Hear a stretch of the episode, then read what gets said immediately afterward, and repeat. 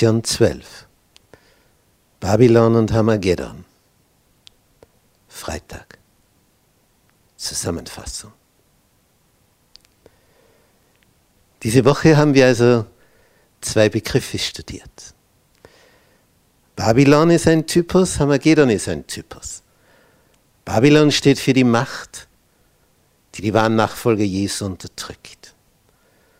Und Hamagedon ein Ereignis, ein Schlüsselereignis in der Geschichte Israels, als hier auf dem Berg von Kamel neben der Ortschaft Megiddo diese Entscheidung stattfand. Wer ist der richtige Gott? Und es war der richtige Gott, der Feuer vom Himmel fallen ließ. Wenn man jetzt diesen Code nicht richtig versteht, also die Dinge wörtlich nimmt. Und man liest dann in der sechsten Plage, der Euphrat wurde ausgetrocknet. Ja, was denkt man? Im Irak wird irgendwas stattfinden. Weil dort ist ja Babylon. Und das ist eben der Irrtum. Das ist ja ein Code, eine Verschlüsselung. Mit diesem Begriff wird ja etwas ausgedrückt. Und wir sehen dann schon im Neuen Testament bereits, wie Babylon als Deckname für Rom verwendet wird vom Apostel Petrus. Also da wird schon sichtbar die Anwendung des Begriffes Babylon.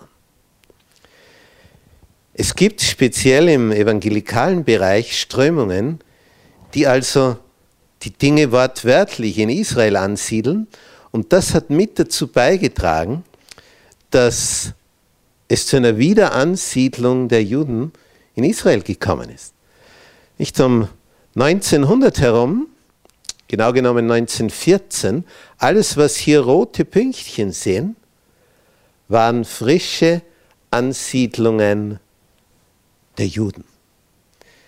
Die einzige Gegend in Israel, wo es noch immer eine jüdische Bevölkerungsmehrheit gab, war hier westlich vom See Genezareth. Es ist interessanterweise, was hier so rot gepunktet ist, es ist interessanterweise das Gebiet, wo Jesus in seinen dreieinhalb Jahren, wo er herumgegangen ist, sich am meisten aufgehalten hat. Es ist also so die, die Urheimat von Jesus und da lebten die meisten Juden, obwohl sie Jesus von der Führungsgeschichte her abgelehnt haben. Wir sehen dann, wie die Entwicklung weiterging, wie Israel geteilt wurde, 1948 gelb für die Juden, grün für die Araber, dann kam es zum Krieg und bis 1973 hat sich das hier so etabliert, man hat sogar von Ägypten die Sinai-Halbinsel erobert, dann gab es einen Friedensvertrag mit Ägypten und die ursprünglichen Grenzen wurden wiederhergestellt. Und auf der Karte hier sehen wir, wie die Entwicklung heute ist. Man hat also eine Mauer gebaut zum Westjordanland wo also die Palästinenser hauptsächlich leben, und im Gazastreifen. Das gelbe Gebiet ist also das Staatsgebiet von Israel. Eigentlich gehört das Westjordanland auch dazu, aber es ist abgeschottet. Und hier sieht man im Detail dieses Westjordanland, wie genau die Mauer verläuft, wo alle roten Punkte sind israelische Siedlungen. Das heißt, das Ziel ist natürlich auch dieses Westjordanland zu durchdringen.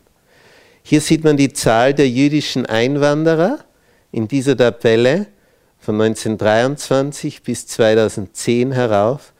Der größte Anteil kam von 1990 bis 1999. Warum gerade da? Da kam fast eine Million Juden ins Land.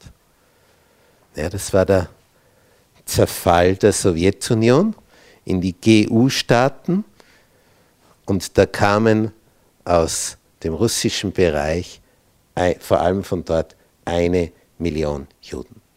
Nach dem Ersten Weltkrieg, äh, nach dem Zweiten Weltkrieg kamen enorm viele, zuerst nach dem Ersten Weltkrieg, dann noch mehr nach dem Zweiten Weltkrieg, dann so kontinuierlich und dann die Riesenwelle nach dem Zerfall der Sowjetunion.